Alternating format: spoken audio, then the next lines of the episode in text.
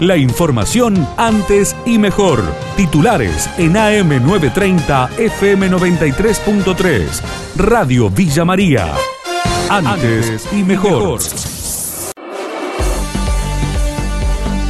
Tal como lo habíamos anticipado días atrás, reabren en las próximas horas bares y restaurantes en Villa María. Lo adelantó a nuestra emisora el secretario de Comercio de la provincia de Córdoba, Juan Pablo Inglese. Se va a tener que utilizar la metodología de reserva, que va a haber que tener un distanciamiento entre mesa y mesa de metro y medio, dos metros, entre una mesa y la otra, y que después tenemos que llevar a cabo cada una de las medidas que venimos llevando en el servicio y en la actividad comercial, es decir, higienizarnos las manos al ingresar, la utilización del, del alcohol en gel, desde el momento hasta el momento de sentarnos, tener el barbijo puesto y tener en cuenta el distanciamiento que vamos a tener, que esto quizás por una cuestión de tamaño y distancia de los locales, estaríamos hablando de que van a empezar a funcionar en un 50% la capacidad, que si todo va bien se va a ir ampliando nuevamente, ¿no? En el protocolo van a ver que no está reflejado un horario de apertura ni de cierre para estos, estos comercios. Eso va a quedar a consideración de cada municipio joven de 17 años fue detenido por abusar de una menor de 14 en San Francisco. El hecho se registró el pasado domingo, pero el arresto se produjo ayer. Los detalles en el informe del colega Osvaldo Soria.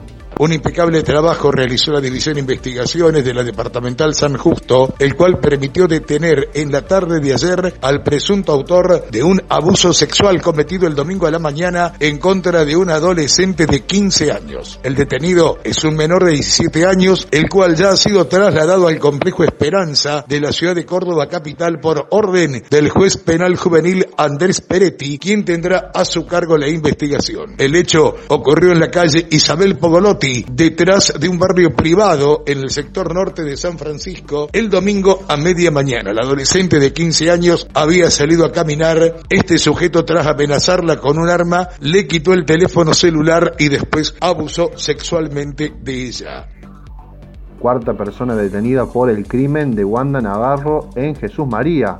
Los detalles nos lo brinda el colega Nicolás Luque.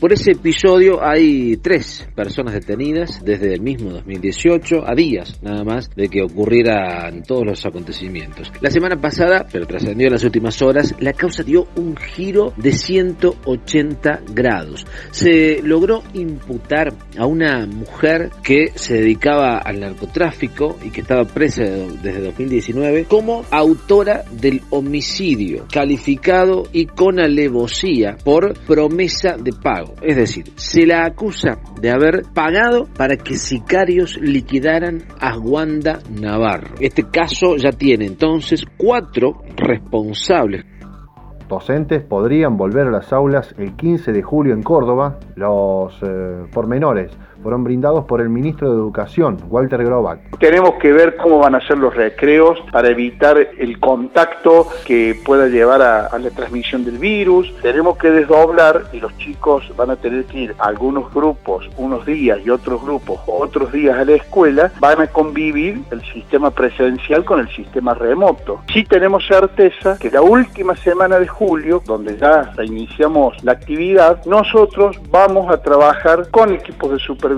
con equipos directivos y probablemente también con los docentes. El expresidente de Federación Agraria, Eduardo Bussi, opinó sobre la intervención de Vicentín. Es oportuna porque gastaron de manera irresponsable creo que es momento de hacer propuestas, pensando en los productores de toda una región, del norte santafesino, del sur chaqueño, y eso va a la quiebra, y va a la quiebra porque han gastado de manera irresponsable. Comercio de grano no da pérdida, muy difícil que dé pérdida. Entonces que intervenga el Estado Nacional, me parece que es oportuno. Ahora, OJ, pongan el movimiento cooperativo en la futura, futura empresa que vayan a constituir. Las cooperativas tienen que estar en el futuro, el diseño de empresas que se vaya a hacer cargo. O sea, tiene que ser una empresa mixta, público-cooperativa. ¿Por qué? Porque en el comercio de grano, si no hay confianza, los productores no le van a ir a entregar a la Vicentín este, nueva. Van a, donde hay confianza. Y si está el cooperativismo, puede haber confianza. Científicas del CONICET desarrollaron una tela antiviral y van a fabricar barbijos. Griselda Polla, investigadora de la Universidad San Martín, brindó detalles nosotros lo que hicimos fue el desarrollo de una tela para poder hacer barcos. Esta es una tela bastante simple, es un algodón con poliéster, al cual nosotros le hemos adicionado una serie de tratamientos con activos, con agentes activos, que son este, conocidos de eficiencia antimicrobiana, ¿no? Como pueden ser plata y cobre. Nosotros lo que hicimos a esa tela fue someter a estos tratamientos este, con los activos para mejorar sus propiedades, de manera garantizamos propiedades antivirales, microbianas y fungicidas. Con esas telas nosotros podemos hacer desde barbijos hasta cualquier otro desarrollo para aplicaciones eh, médicas.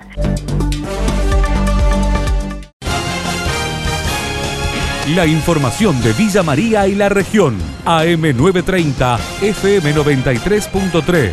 Radio Villa María. Antes y mejor.